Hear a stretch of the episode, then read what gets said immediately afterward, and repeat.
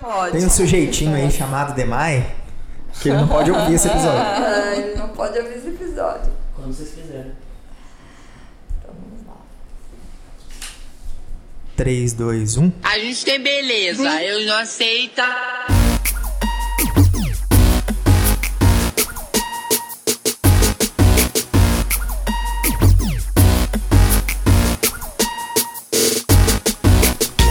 Muito bom dia, boa tarde, boa noite. Seja qual for a hora do dia, seja bem-vinda e bem-vindo ao Esteticando Cast, nosso segundo episódio.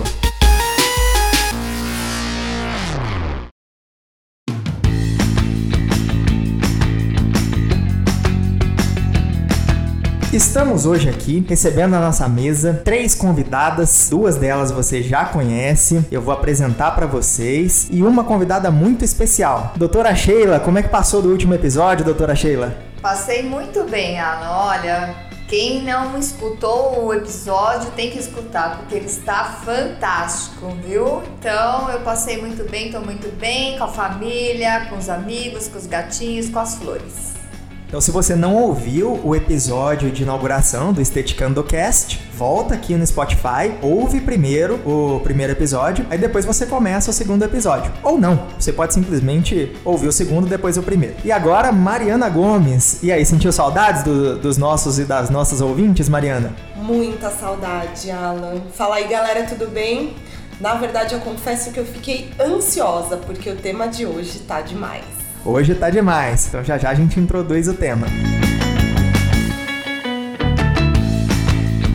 Se você já ouviu o primeiro episódio e quiser sugerir temas, críticas, sugestões, manda um e-mail para digital@medicatrizcomz.com.br que a gente vai acatar sua sugestão. Talvez a gente crie episódios baseados nas sugestões dos nossos ouvintes. Vai ser uma gratidão muito grande a gente oferecer aquilo que você quer ouvir. Atenção, gatinhas, esse é o e-mail do Guilherme.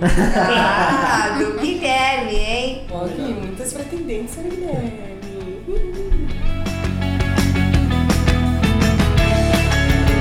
Bom, o episódio de hoje vai tratar de um assunto um pouco polêmico, que é a segurança e as razões para se utilizar ou não um ativo na composição de uma fórmula cosmética. Para isso, temos uma convidada muito especial, que é a Fabiana Botti Gianocaro. Se apresenta pra gente, Fabiana. Fica à vontade para falar com os nossos ouvintes. Oi, gente, tudo bem? Como é que vocês estão? É, eu sou a Fabiana, sou farmacêutica, biomédica, então vou contar um pouquinho da minha história, da minha trajetória aí. É, eu tive uma infância muito tranquila, junto da minha família, meus amigos. Minha família sempre foi muito de me apoiar em tudo que eu queria fazer, né, nas decisões profissionais, de coisas que eu gostava de fazer na infância, adolescência. Eu gostava muito de dançar, então passei boa parte achando que o meu caminho profissional era dança, mas no fundo eu queria ser médica. Então eu dancei, me formei como dançarina, tirei até um DRT e tudo mais. Mas o caminho era a medicina mesmo. E aí fiz um tempo de cursinho, é, passei numa faculdade é, particular, mas era muito nova. Os pais conversaram comigo, olha, acho que não é o momento, espera mais um pouco, tenta mais um pouquinho, estudar e tal. E aí estava começando a se falar da biomedicina, era um curso que ainda não tinha um reconhecimento tão grande nessa época, assim. Poucos cursos eram reconhecidos pelo MEC nessa época. E aí eu escutei falar e eu achei que poderia ser um caminho, assim, mas eu entrei para cursar biomedicina assim, olha, eu vou cursando e vou estudando para medicina. Na verdade era isso que eu pensava. Mas aí quando eu comecei a cursar, eu realmente me apaixonei pelo Foi amor à curso. primeira vista. Foi amor à primeira vista e tudo que eu estudava ali cada vez mais e a medicina foi ficando para trás, eu fui esquecendo e fui estudando cada vez mais. Aí você nem chegou a tentar depois. Depois nem tentei mais. Entrei nessa primeira universidade que era em Santos, era particular, na época era caríssima, teria que morar em outra cidade, muito nova, tudo, eu nem tentei mais. No meio da faculdade de biomedicina eu já me envolvi demais com a pesquisa, porque daí você começa a fazer iniciação científica e o caminho foi esse, não, foi, não sei na verdade explicar o porquê. Me envolvi com a pesquisa. Bom, vou na intimidade aqui, Fabi, hein? Porque a gente já trabalhou juntas lá no laboratório da Unifesp e muito honrada de recebê-la aqui na Medicatriz para esse podcast. E eu queria só falar uma parte engraçada. Ela deu aula de dança do ventre pra mim. Ah, olha que interessante. A gente, na época, ela formou um grupo de pessoas, deu aula de dança do ventre. Se fosse vídeo, a gente podia fazer uma dança aqui. Exatamente. Mas como é né? podcast, a gente Como é vai. podcast. A, a gente vai privar os ouvintes disso. É, e eu queria saber, Fabi, como é quando assim brotou em você essa questão da iniciação científica na faculdade, no começo, como é que foi? Sim, foi entre o segundo e terceiro ano da faculdade de biomedicina. Eu tive contato com professores que estavam na Unifesp, que tinham trabalhos iniciados de mestrado ou doutorado. E aí eu comecei a fazer alguma coisa dentro da universidade que eu estudava e fora. E aí uma coisa vai puxando a outra. Quando eu terminei o curso, eu já estava com mestrado praticamente emendado na faculdade. É, aí eu conheci a Sheila lá na, na Unifesp e já estava iniciando, estava no finalzinho da iniciação científica para começar o mestrado, exatamente a tese do DEMAI. Mas antes eu já estava fazendo algumas coisas na área cosmética mesmo, vendo alguns ativos para estudar e eu era biomédica, então era uma coisa que dava uma sensação assim, nossa, mas você é biomédica e você está estudando ativos farmacêuticos, né? E aí como eu era muito nova, meu orientador, eu conheci a Sheila, inclusive eu não sei nem se ela sabe, mas eu vou contar aqui, confissões. mas Ai, mas ela Deus. foi uma das grandes inspiradoras para eu fazer farmácia, assim, quando eu conheci ela, que ela me contou da medicatriz, e aí eu comecei a ter mais contato com o mundo farmacêutico por conta da tese de mestrado. Aí eu resolvi que eu deveria fazer farmácia, né? Ainda poderia fazer o curso e elim- eliminar várias matérias, ia ser bom futuramente, né? E aí eu emendei uma coisa na outra. Então, concomitantemente com o mestrado, eu fiz o curso de farmácia. Doutora Sheila fazendo. inspirando profissões. E vitoriosa, né? Porque mestrado, faculdade, iniciação científica, ai meu Deus do céu, precisa ter muita. É uma trajetória de coragem. É, muito corajosa. Você fez primeiro o mestrado e depois a graduação em farmácia? Ao mesmo tempo. Ao mesmo tempo? Sim, eu fui fazendo o mestrado e já comecei o curso de farmácia. Eu ainda não tinha terminado o mestrado quando eu já estava no segundo ano de farmácia, porque o primeiro eu eliminei. Porque como eu tinha feito biomedicina, as matérias básicas eu não fiz. Então praticamente um ano eu não, não cursei. Já entrei no segundo ano. Olha, temos uma pessoa aqui com um conhecimento, com um intelectual altíssimo, porque para fazer uma graduação, né?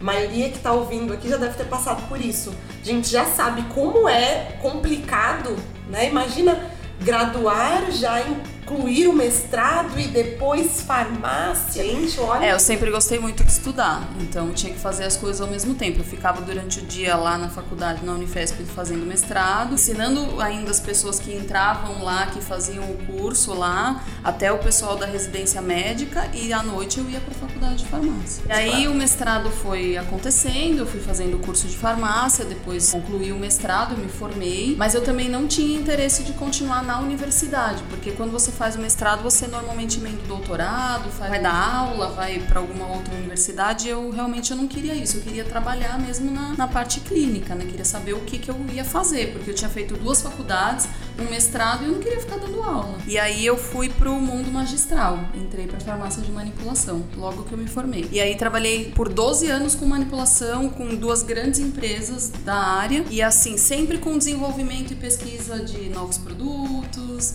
Aí sempre me colocava um pouco no laboratório, trabalhei em diversos cargos assim como farmacêutica responsável, até visitando prescritor na rua, com visitação médica.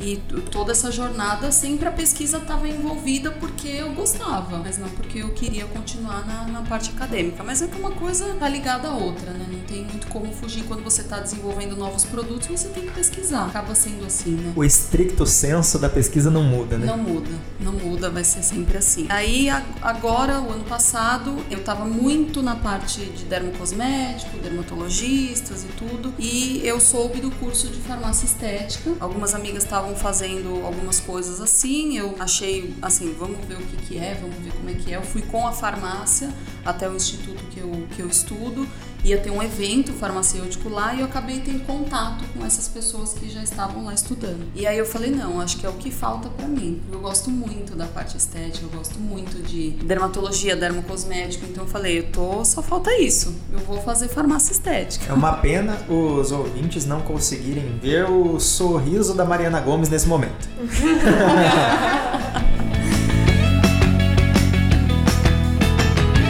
E aí eu fui estudar farmácia estética, aí foi que eu me encontrei mesmo. Aí uma coisa juntou a outra e pareceu que tudo fez sentido, assim. Demorou um pouco, mas agora parece que as coisas se encaixam. E aí eu tive que me afastar um pouco da farmácia, porque não dava para ter aquela rotina. Mas aí surgiu um novo projeto que é um, um projeto de consultoria magistral para profissionais estetas, que é um nicho de mercado que eu nem sabia que tinha essa falha. As pessoas que estão se formando como estetas, não só farmacêuticos, biomédicos, enfermeiros, fisioterapeutas, não têm o manejo, O expertise de exatamente. manipulação, de prescrição.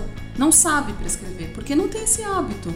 E isso ninguém ensina. Você aprende um pouquinho na pós-graduação, mas é pouco. E aí eu comecei a prestar consultoria para esse tipo de profissional. Qualquer semelhança com a questão de oferecer o home care na estética não é mera coincidência. Eu também atendo home care hoje. Trabalho numa clínica também de estética. E esse trabalho paralelo, porque é uma coisa que acaba fazendo assim: eu presto essa consultoria para uma pessoa individual, um esteta que precisa, para uma clínica que precisa de um protocolo. E aí a coisa vai. Agora, agora eu tô. Me encontrei.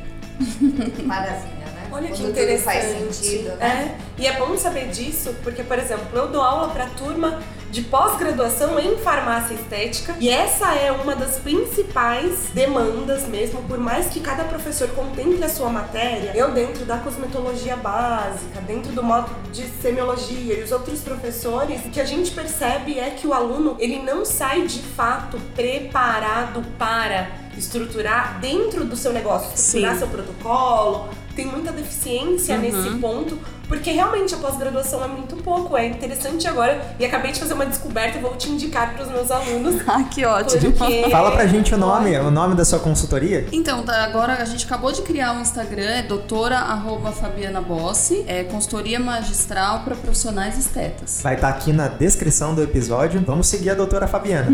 Obrigada. E aí a medicatriz voltou, meio que voltou pra minha vida, porque daí na estética eu tive muito contato com- de novo com os produtos, comecei a utilizar algumas coisas e aí a gente se reencontrou. Eu e a Sheila e estamos Através aqui. do Facebook, ela, eu publiquei Uma eu foto uma foto, alguém e aqui ela na Medicatriz. comentou, aí eu falei, nossa, que bom que você tá aí. Surgiu a oportunidade, né, de fazer esse, esse episódio e aí eu falei, não, ela é a pessoa certa porque ela tem o que a gente precisa pro episódio. Nossa, e minha cabeça já tá aqui a milhão, em milhões de planos com Fabiana. Então a Fabiana não vai sair daqui por um bom tempo. Jamais. Eu tranquei aqui a porta Ai, da que sala que a gente tá gravando. Vocês não conseguiram ver por motivos óbvios, mas tá trancada já. Primeiro cárcere em estúdio de gravação que vocês estão tendo contato.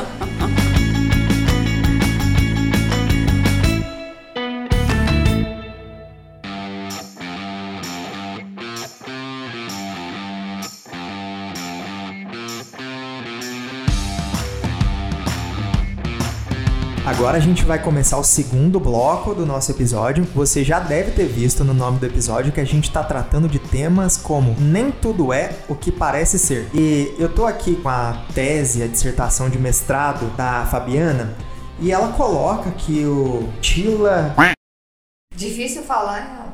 dimetilaminoetanol, acertei. Para os íntimos, mais conhecido para os íntimos. é, para os íntimos e mais conhecido como DMAE, ele tem sido muito utilizado para combate a rugas e flacidez. Mas nem tudo é o que parece ser, e eu vou perguntar para Fabiana se deveria ser assim, se há alguma coisa que a gente tem que questionar, o que que ela descobriu na pesquisa que ela fez durante esses anos todos. Certo.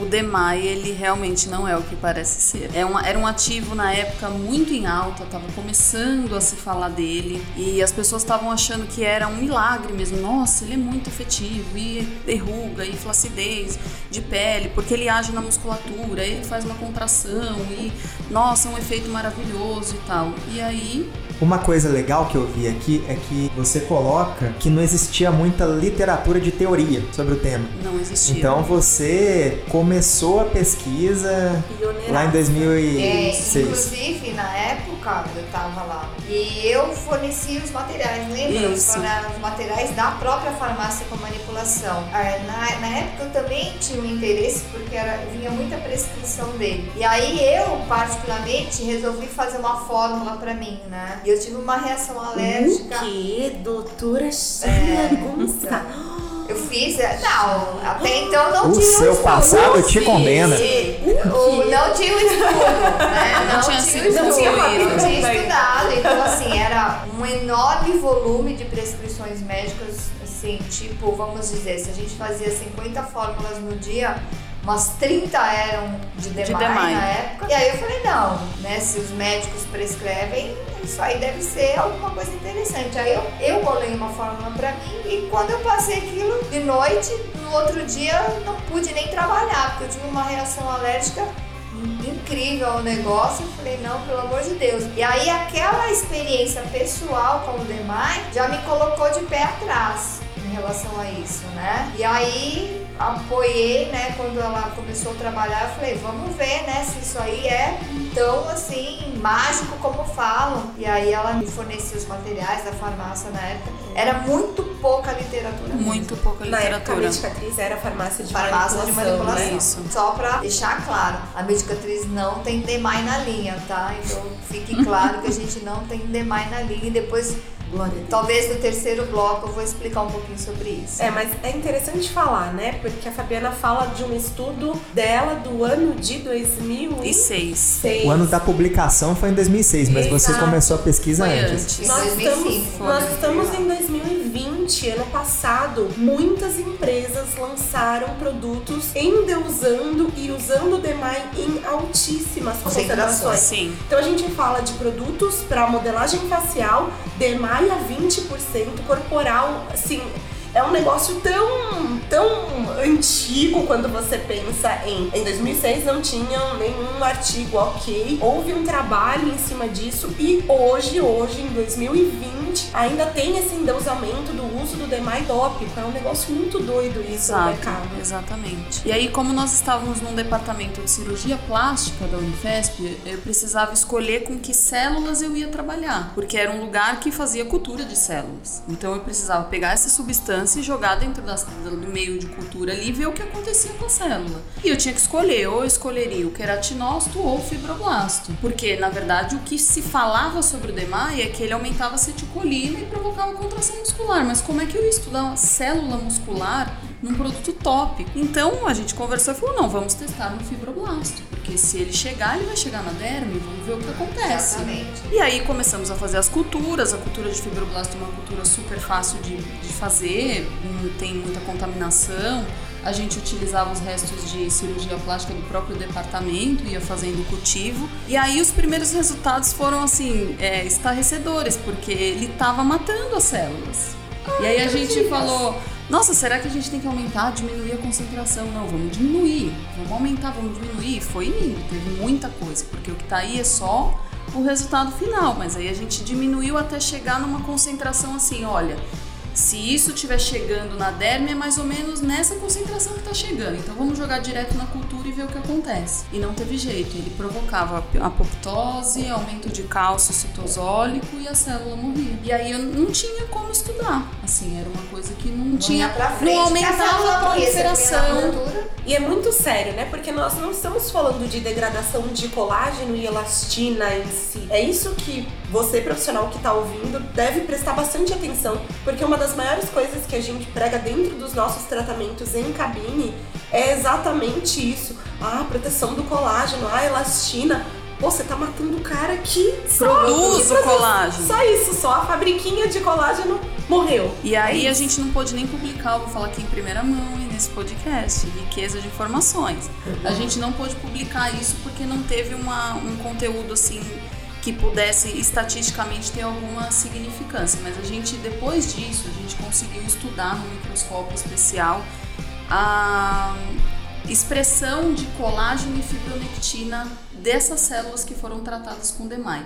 Porque a gente queria acreditar que tinha alguma coisa, precisava ter alguma coisa, não era possível. E assim, é, não teve uma expressão significativa. Algumas culturas parecia que apresentavam um aumento da matriz extracelular.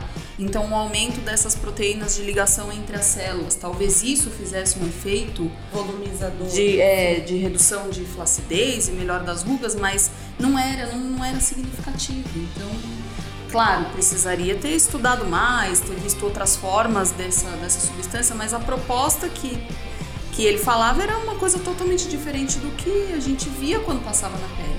Nem tudo é o que parece ser.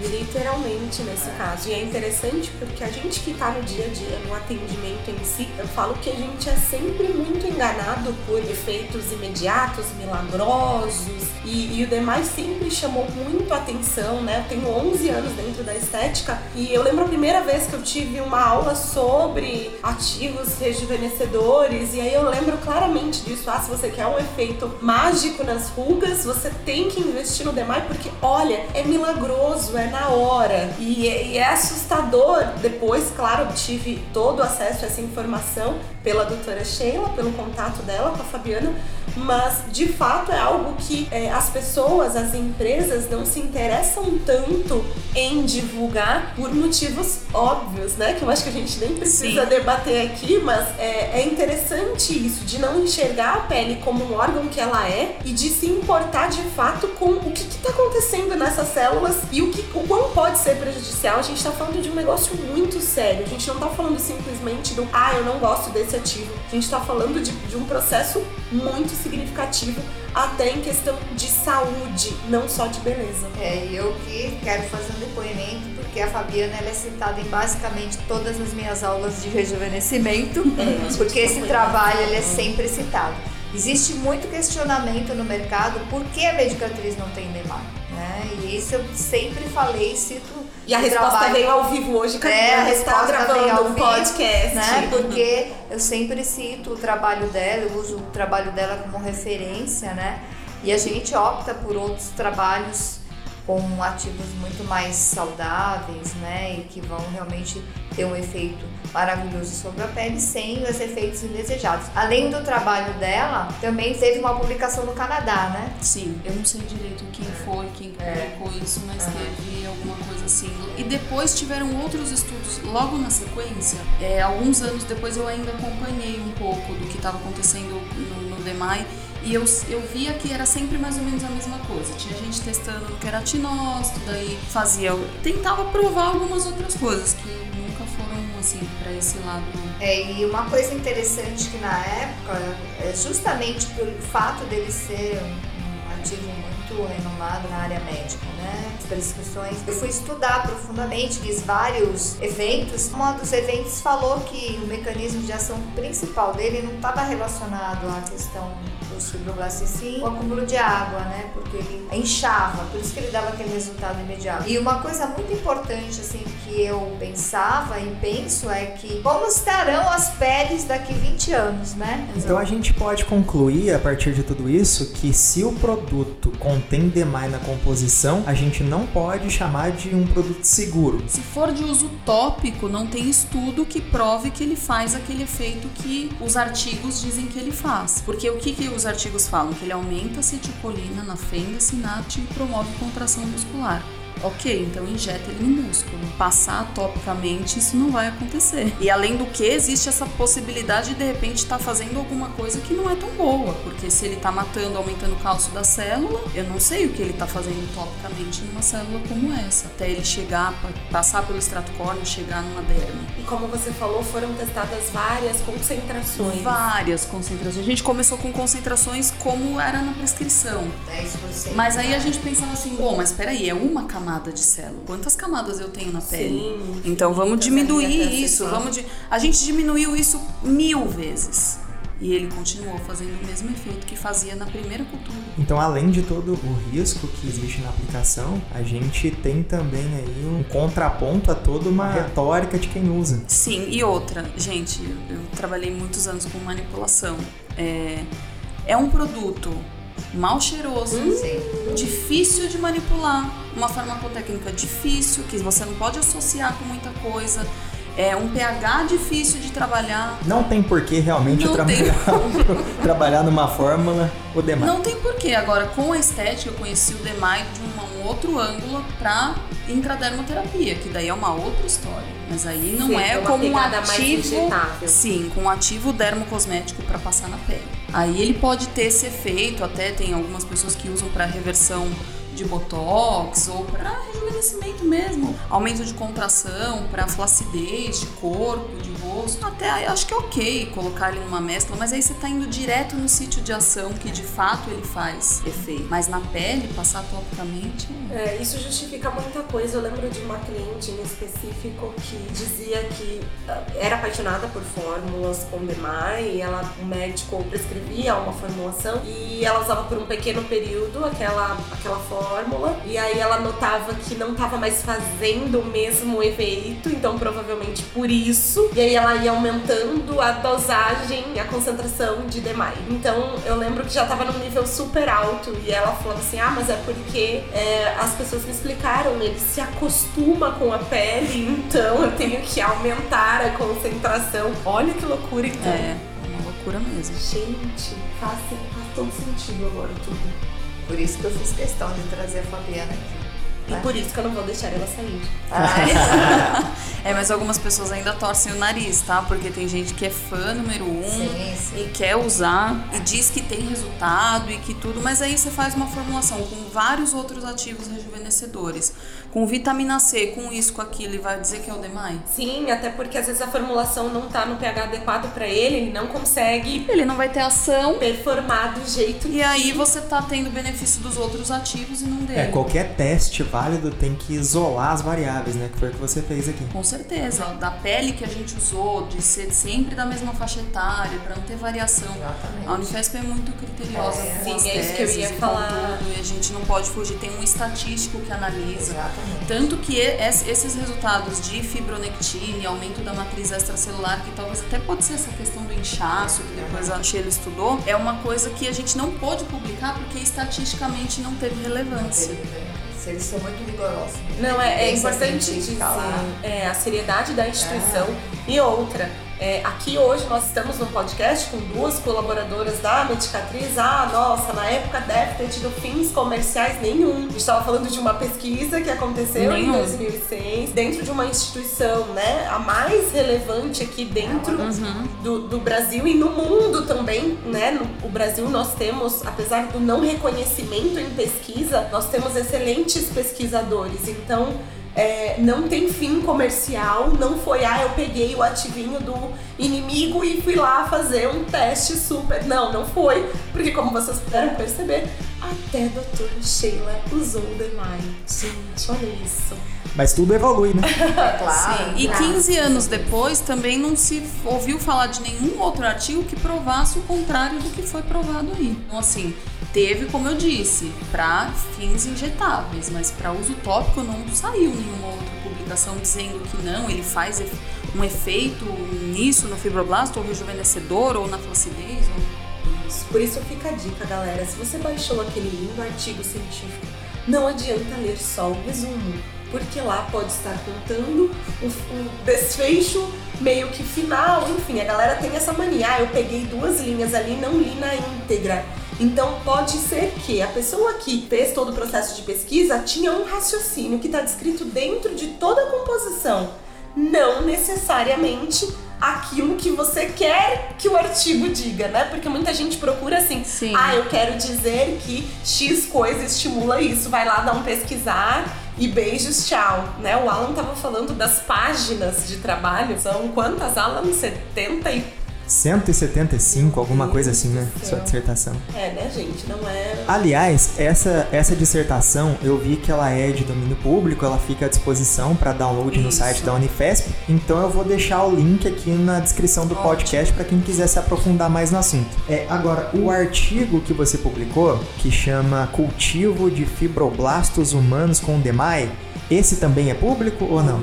Esse também é Sim. público. Tá Então eu vou deixar os dois. Sim. Esse tá numa revista chamada Cosmetic Intolerance. E foi publicado também, é, veio a. O público conseguiu acessar. A Fabiana estava falando antes da gente entrar aqui para gravar sobre a Folha de São Paulo também, foi isso? Saiu É, na foi, Folha? Saiu na Folha de São Paulo. Mas aí foi o professor Alfredo explicando, né? O artigo é substância antiflacidez da pele é questionada. Então é justamente um alerta à população, quer dizer, num jornal de grande popularidade, um alerta à população dos questionamentos em relação ao DEMAI. Então, Saiu na época a Folha de São Paulo tinha uma parte chamada Folha Saúde e saiu na Folha Saúde.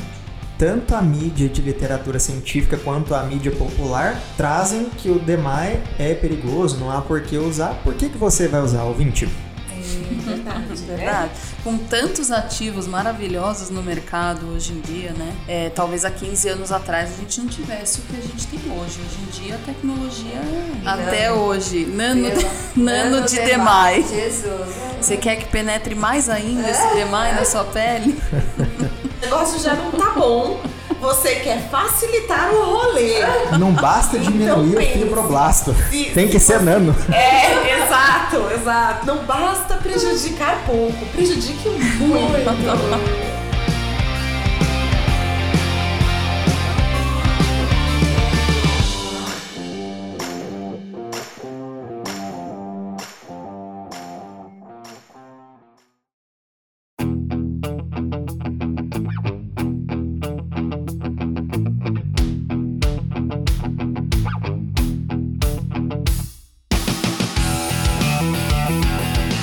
E agora a gente começa o terceiro bloco. E eu vou fazer a seguinte pergunta: é além do DEMAI, existe algum outro ativo, alguma outra matéria-prima que é usada no- nas formulações cosméticas, mas que não tenha muita razão, não tenha muito motivo para se usar? Na nossa lista restritiva está o DEMAI, então a gente não usa DEMAI, então a gente já teve toda uma explicação no segundo bloco em relação a ele. A gente não usa nicotinato de metila, depois eu vou passar até a bola para Mariana, porque ela fala um pouquinho sobre isso. A gente não usa fatores de crescimento em, algum, em determinadas situações. E a gente não usa nenhum derivado com polietileno, né? Agora com a questão da, da preocupação muito grande com a sustentabilidade do planeta. Então a gente tem um respeito ao sagrado, ao ancestral. A gente vai lá nas, nas coisas que as nossas avós usavam, o picão preto, o arroz. A gente vai buscar no sagrado da natureza, porque a gente sabe se tem uma tradição por trás, dificilmente isso vai dar problema. Se a nossa avó usou, com certeza isso vai dar muito benefício. Isso a gente chama de ecoconsciente. Não é só falar que eu sou ecológico. Eu tenho que ser ecológico, mas eu tenho que ter consciência do que eu estou usando. Gente, primeiro, eu estou aqui na mesa com duas farmacêuticas apaixonadas por farmácia. Eu tô quase saindo daqui e fazendo o quê? Me inscrevendo para mais uma graduação. Tô quase, tô por um fio. Queria deixar isso registrado. Bom, é, quando a gente fala de nicotinato, eu falo que o nicotinato é aquele marido que me traiu, sabe aquela coisa amor e ódio? Pois é, e talvez você ouvinte se identifique com isso. Porque o nicotinato de metila é uma das primeiras coisas que a gente aprende no corporal, né? Uau, olha, que negócio é esse que saiu do pote, encostou na pele e deixou tudo queimando. A primeira coisa que a gente pensa é, mano do céu, já era minha gordura, porque esse trem vai queimar até minhas tripas. Enfim, professor de sistemas corporais, anatomia, farmacologia e etc., que não estejam ouvindo este tips. Este Esteticando Cast. Isso, meu Deus, é verdade, desculpa. Eu confundi com tips. Vocês vão me entender, né, galera? É muito tips na minha cabeça. Esteticando cast. Este é do Alan, este não é meu. Então, na verdade, eu queria fazer uma propaganda. Assista o tips. Bom, Tá aí o nosso patrocinador oculto. Deixa o cheque, Mari. Opa, desculpa. Então, o que que acontecia? Todo mundo ficava louca pra hora da prática e a hora que chegou esse, esse produto, enfim, e, e é muito comum dentro do mercado da estética corporal, eh, todo mundo se empolgou, passou e uau, começou a queimar, que maravilha, é isso que os clientes querem. É isso que a gente resolveu aplicar para redução de medidas. Então, para começar, sempre foi vendido como um lipolítico, por mais que ele seja um vasodilatador. Então, o que nunca fica muito claro pro consumidor, pro profissional da área da estética, é que vasodilatador, na verdade, hiperemiante é uma coisa e lipolítico é outra completamente diferente. Então, tinha-se que, e tem-se até hoje, que ele sozinho vai fazer o milagre da lipólise. E aí já começa o primeiro ponto né, que a gente sabe aqui que o bendito do nicotinato não vai ter efeito algum em adipócito. E aí, com as especialistas aqui, se quiserem acrescentar algo relacionado, fiquem à vontade. E fora o desconforto de passar um nicotinato de metila na pele. É, e eu falo isso, eu chamo ele de, de daquele marido que me traiu porque eu usei a substância por muitos anos. Então foram três anos usando diariamente por oito horas consecutivas. Porque é isso que acontece quando a gente entra para a área da estética, principalmente em clínicas que fazem atendimento corporal, é o que tem. E aí é isso que a Fabi disse, a questão da aplicação, o desconforto. É, no começo, ok, você até lê ali o que o fabricante falou, aplique com luva. Como é que a gente faz massagem corporal com Não tem como. luva? Né? Essa, essa semana, inclusive, até teve uma publicação Teve, interessante. teve sobre essa questão do toque. Do toque, né, gente? Toque é o principal. Como é, que faz troca ferramenta. térmica ali com luva, com uma Principal luva? ferramenta do profissional de estética. Se você tiver que usar luva para fazer algum procedimento, aposenta, porque realmente o toque é um do- dos aspectos que o cliente vem esperando, né? Sim, os Exatamente. EPIs são muito importantes em, em níveis mais criteriosos, como microagulhamento, limpeza de pele, onde eu tenho contato com secreções, Sim, né? sim. Com fluidos ali corporais de uma outra pessoa, mas numa massagem isso não se enquadra, até porque a gente só pode realizar isso em pele íntegra, né? Então, começando por aí, então fazia massagem, oito massagens por dia, era mão vasodilatada durante pelo menos umas 5 horas. E para você higienizar entre um cliente e outro, vem a água fria, né? Então era mãozinha, toda a extensão, braço até coto- cotovelos, enfim. É, acometidos ali pela hiperemia constante do nicotinato e depois um jato d'água com sabão para limpar as mãos daqueles resíduos, enfim, para atender o próximo cliente. Então, depois de um período em contato com a substância, eu desenvolvi uma dermatite tremenda. É, eu falo que as minhas mãos hoje são grossas exatamente por causa disso. Dez anos depois dessa situação, eu ainda tenho as marcas. É, E a Fabiana pode até complementar com a experiência da própria farmácia a manipulação disso. É terrível. É terrível a manipulação.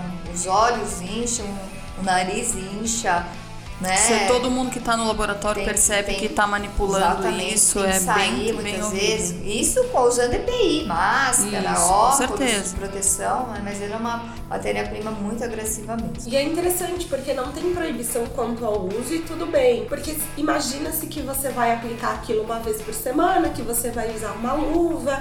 Enfim, é, eu falo que quanto à usabilidade do nicotinato ainda precisa ser muito discutido. É, o que nós sabemos dentro da estética hoje? Ah, a gente precisa, Mari, da hiperemia, porque ela é importante para auxiliar a permeabilidade dos demais ativos. Tudo bem, a gente tem uma infinidade hoje de substâncias, e aí eu vou dar aqui o meu parecer, que eu amo de paixão, que são os óleos essenciais, que são carreadores, enfim. Tem muita coisa já dentro do mercado para oferecer, então é o que a doutora falou, por mais barato que seja, e eu vou confessar para vocês aqui dentro da área técnica da medicatriz e podendo dar o pitaco em tudo quanto é desenvolvimento, ficaria muito, muito, muito baratinho uma formulação com nicotinato, né? Quando eu comparo o valor do litro do nicotinato com o litro do óleo essencial de pimenta preta, é absurdamente. Tá aí uma razão, talvez, pra quem vende, né? Exato. Sim, com certeza. É, as razões da venda dele, Alan, é o custo e o visual, entendeu? Porque na realidade as pessoas acreditam. É o lúdico temporário Exatamente, coisa. acreditam que, o, que a vermelhidão seja o. Que a queima calórica que a queima é, a, é a calórica é vermelhidão. o, é o resultado. A vermelhidão e a queima calórica são a mesma coisa. Nem toda queima é calórica, gente. Olha, Ali é só a pele que tá queimando, no caso. mesmo, exatamente. né? Isso é só uma queima. É, capilares ali periféricos também, né? E nada mais. Em relação aos fatores de crescimento, não existe uma restrição específica do tipo de, de uso, mas especificamente do modo de usar. Então, por exemplo, o fator de crescimento, como o próprio nome diz, é um uma substância que vai estimular uma célula, né? Específica, tá? Então, estimular o fibroblasto, estimular o queratinócito, estimular o adipócito, estimular o melanócito, né? Só que em alguns aspectos a gente precisa tomar cuidado, principalmente porque vamos, vamos citar um caso de microagulhamento, onde você está acelerando a permeação de um ativo na pele. E se essa pele tiver qualquer comprometimento de uma pré-câncer, por exemplo? Então a gente discute muito isso, né? A medicatriz não tem fatores de crescimento na linha, justamente porque eu não sei quem vai usar, não sei quem vai comprar, sei, né? E olha Só que, que eu briguei, hein, gente? Quando É. lançou microagulhamento, meu sonho era ter um EGF.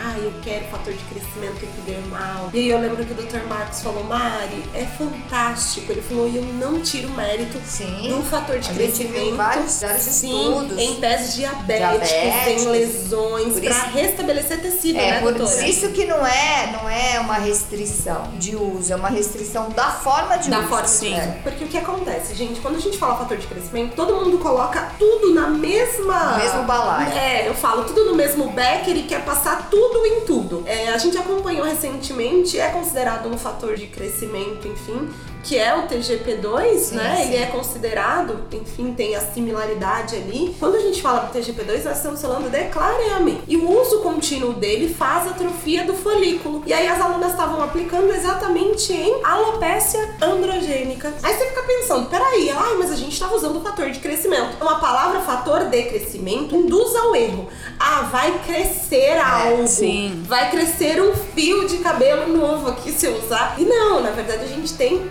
diversas aplicabilidades e para você usar este considerado hoje ativo, molécula, chame como quiser, é, você precisa de ter o conhecimento e principalmente saber o que, que você está induzindo ali. No caso do epidermal, por exemplo, a gente sabe que em lesões é perfeito para quem tem dificuldade em circulação, né? Os diabéticos em lesões. A gente estudou muito sobre isso. Pessoas que se restabeleceram, que não precisaram amputar algumas estruturas Sim, é restabelecidas por fator de crescimento, né? Mas é diferente do que eu pegar uma pele que eu não faço a menor ideia do que, que tá rolando ali, não sei, não sei condição, não sei histórico genético, não sei nada, e ah, vou fazer um microagulhamento. Aconteceu recente de uma cliente minha, muitíssimo querida, senhora já, que queria fazer microagulhamento e sumiu do mapa. E aí depois ela apareceu e falou: Ai, Mari, você não sabe, é, me deu um câncer de sol, o médico disse. Então, olha que interessante. Né? Ela buscou o microagulhamento, por algum motivo a gente não fez. Imagina se eu tivesse oferecido as complicações disso, Sim, sim. né? A maioria das pessoas, infelizmente, não sabem reconhecer uma estrutura Sim. quando aparece. Ah, é uma pinta, ah, é uma feridinha, ah, não é nada. Ah, isola a área e faz no restante. Cuidado, é perigoso de fato. E os polietilenos, né, Mari? É, o polietileno também eu falo que é um caso de amor e ódio, porque todo mundo aqui deve ter conhecido um bom esfoliante com partículas de plástico. Mas em 2020 não tem como falar sobre algo que seja tão legalzinho para aplicação, porque o polietileno ele permite que a gente estruture ele da forma que a gente quiser. Então, partículas pequenininhas, multifacetadas, gostosas de sentir na pele. Então, é uma substância que Vários permite tamanhos. é vários tamanhos. Então, a dispersão dele, é o preço da partícula Preço. também, quando você compara com Esse jojoba, por exemplo, é bem diferente. Jojoba, casca de noz. Isso. Então todo mundo se apaixonou. Mas quando a gente faz ideia, saiu recentemente um das correntes marítimas do oceano e de como essas partículas aderem ao- aos corais e o dano que isso causou, assim, de uma forma volumétrica absurda no mar e na morte dos animais e da nossa perda também relacionada aos insumos que a gente usa na cosmética, como as algas marinhas que a Sem gente usa, né? Ah, sim. então perdeu qualidade Perdeu em sustentabilidade. Perdeu a gente tá algo matando o que a gente usa. É. Exato. Então compromete o futuro do uso. Sim. Agora, essa questão, por exemplo, do polietileno, eu faço uma analogia interessante com uma migração de comportamento que a gente consegue ver. Eu não sei de, de onde o ouvinte está escutando o podcast, mas especialmente aqui em São Paulo, a gente dificilmente vê canudo plástico mais. Já é uma consciência que a gente consegue Sim, notar é. pro varejista e pro consumidor. É, em todos os lugares, né? Os restaurantes que eram tradicionalíssimos no canudo, não tem mais. É, os quando é plástico, ele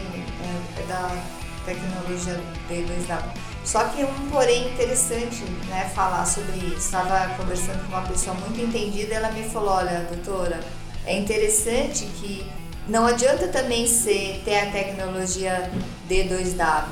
Por quê? Porque o plástico só vai virar matéria orgânica se ele estiver em contato com o solo. Se ele for para o oceano, já era baleia, já era tartaruga, mesmo sendo tecnologia D2W, tá? Porque ele precisa do solo para se dissolver e virar matéria orgânica.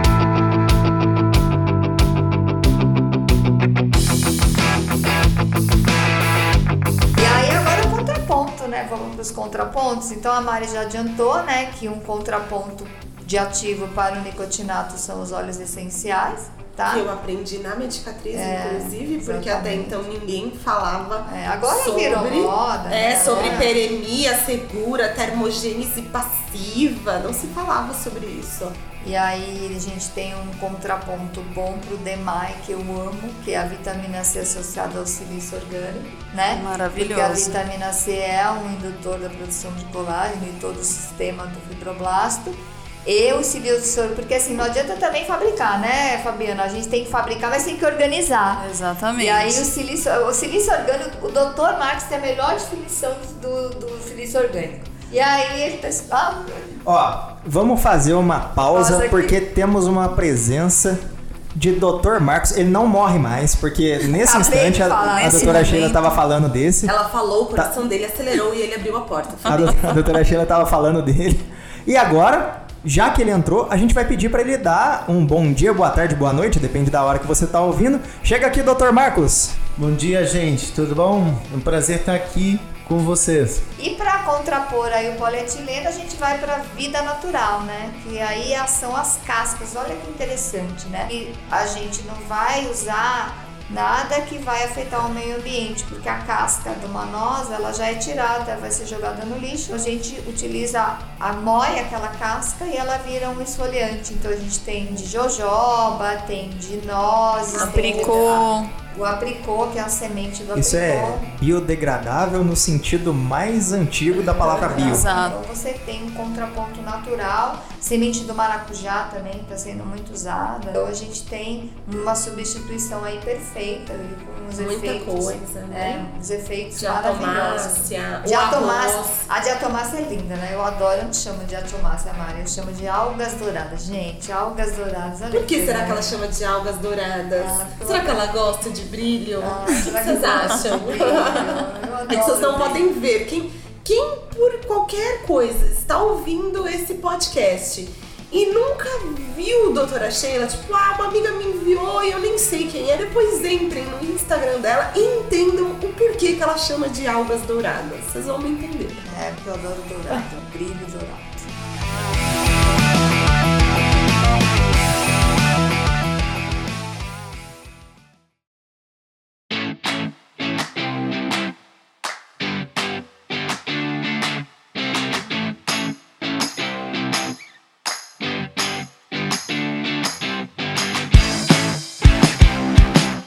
Bom, tá? Antes de encerrar esse episódio, eu vou aproveitar que o Dr. Marcos entrou aqui no estúdio, trajando uma elegante calça azul e uma camisa branca. E já que a gente já debateu o assunto, eu vou pedir para ele deixar aqui a opinião dele sobre o DEMAI. Gente, quando me apresentaram esse DMAE, eu desenhei a molécula num papel. Em menos de um segundo eu sabia que não prestaria para a saúde essa substância. Porque eu não sei se vocês sabem, o DMAE ele é um parente muito próximo da amônia. Imagina, você não pode passar amônia no cabelo, você vai passar um primo muito próximo da amônia na sua pele. É um consenso tranquilo de que isso é um- algo muito ruim, que isso não vai fazer bem para sua pele. Primeiro que a pele gosta e se sente bem em pHs ácidos. É, tem o professor Prista de Portugal que ele diz que quando você tem até uma dieta acidificante, você comer alimentos que te acidificam o sangue, você vai ter menos sensibilização de pele, porque a sua pele vai ficar com pHs um pouquinho menores e ela, isso vai dar um conforto para a pele, a pele vai se sentir bem. Na contramão disso, você tem as substâncias alcalinas. E você tem alergias ou sensibilizações chamadas sensibilizações por bases que são clássicas de substâncias alcalinas. Então, por que que alguém utilizaria uma substância na pele alcalina? Não faz o mínimo sentido. Mesmo que esse é um caso interessante até da área científica, que é um modismo da área científica em que as pessoas não param para pensar. Eu acho que a única espécie que se dá bem com pH alcalino é o tubarão. Se vocês comprarem um cação fresquinho na feira, vocês vão sentir um cheiro bem amoniacal, que lembra o DMAE. E o DMAE, a estruturinha do DMAE é muito próxima da amônia. Então, disso não pode sair nada bom para a pele. E justamente é, no DMAE a gente tem o efeito da que você toma, você é Cinderela naquele momento, você é a Branca de Neve e em seguida você vai ser a própria bruxa, porque ele te dá um efeito de turgidez de pele, mas vai te causar morte celular. Por incrível que pareça, está comprovado que essa substância cria e é, dá um quadro que a gente chama de apoptose celular. Então ele se incumbe de fazer a célula morrer prematuramente. E, prestem atenção, o mundo ainda usa DMA, ainda se gaba de falar de DMA por aí. Existe nos Estados Unidos linhas inteiras com DMA. Eu queria que a gente parasse de ser macaco vê, macaco faz. E parar e pensar um pouquinho, né? Então, mesmo na área científica, se comete erros, se fala besteiras. E quando um cientista fala uma besteira, ele tem nome, um monte de gente segue aquele outro. Então, essa era a mensagem que eu queria deixar para vocês.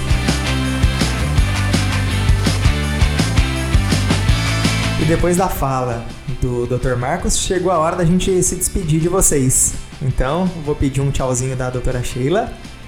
Bom, quero encerrar esse podcast que foi maravilhoso, reforçando a importância que o profissional tem na vida e na saúde da pele. Então, eu acho que esse podcast ele é consciencial, é você parar para pensar da importância que você tem na vida da pele do seu cliente. Então, sempre pense na saúde, não na saúde de agora, na saúde de longevidade, né? O que eu estou usando hoje pode ser bom para o futuro. Então, esse é um recadinho final nesse podcast. Vou pedir um até breve da Mariana Gomes. Não, eu não quero sair daqui nunca mais dessa mesa, jamais. Não quero ir embora, não quero encerrar esse podcast Falei, eu estou me sentindo aqui na Academia Brasileira de Farmácia. Se ela existe, se não existe, eu criei agora, né? Porque, olha, toda essa galera aqui, esse peso científico que foi isso, nunca vivi em minha vida. É isso, pessoal. Estou muito honrada de participar desse podcast mais uma vez. Hoje foi muito especial, gostei demais.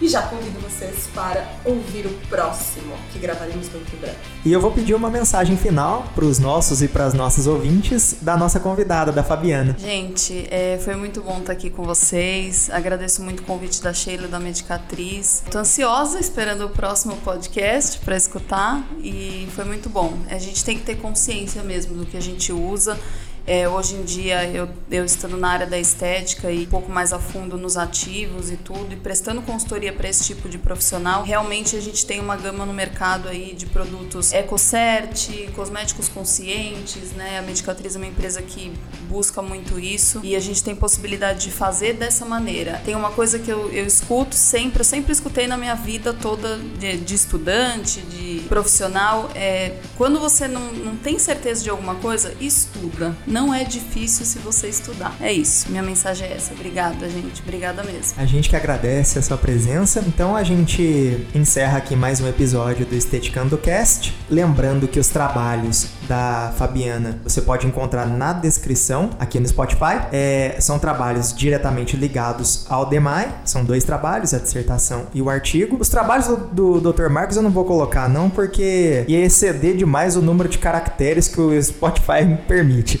de tudo que ele já escreveu na área da química e da farmácia. É, aguardamos vocês nos próximos episódios. Até a próxima!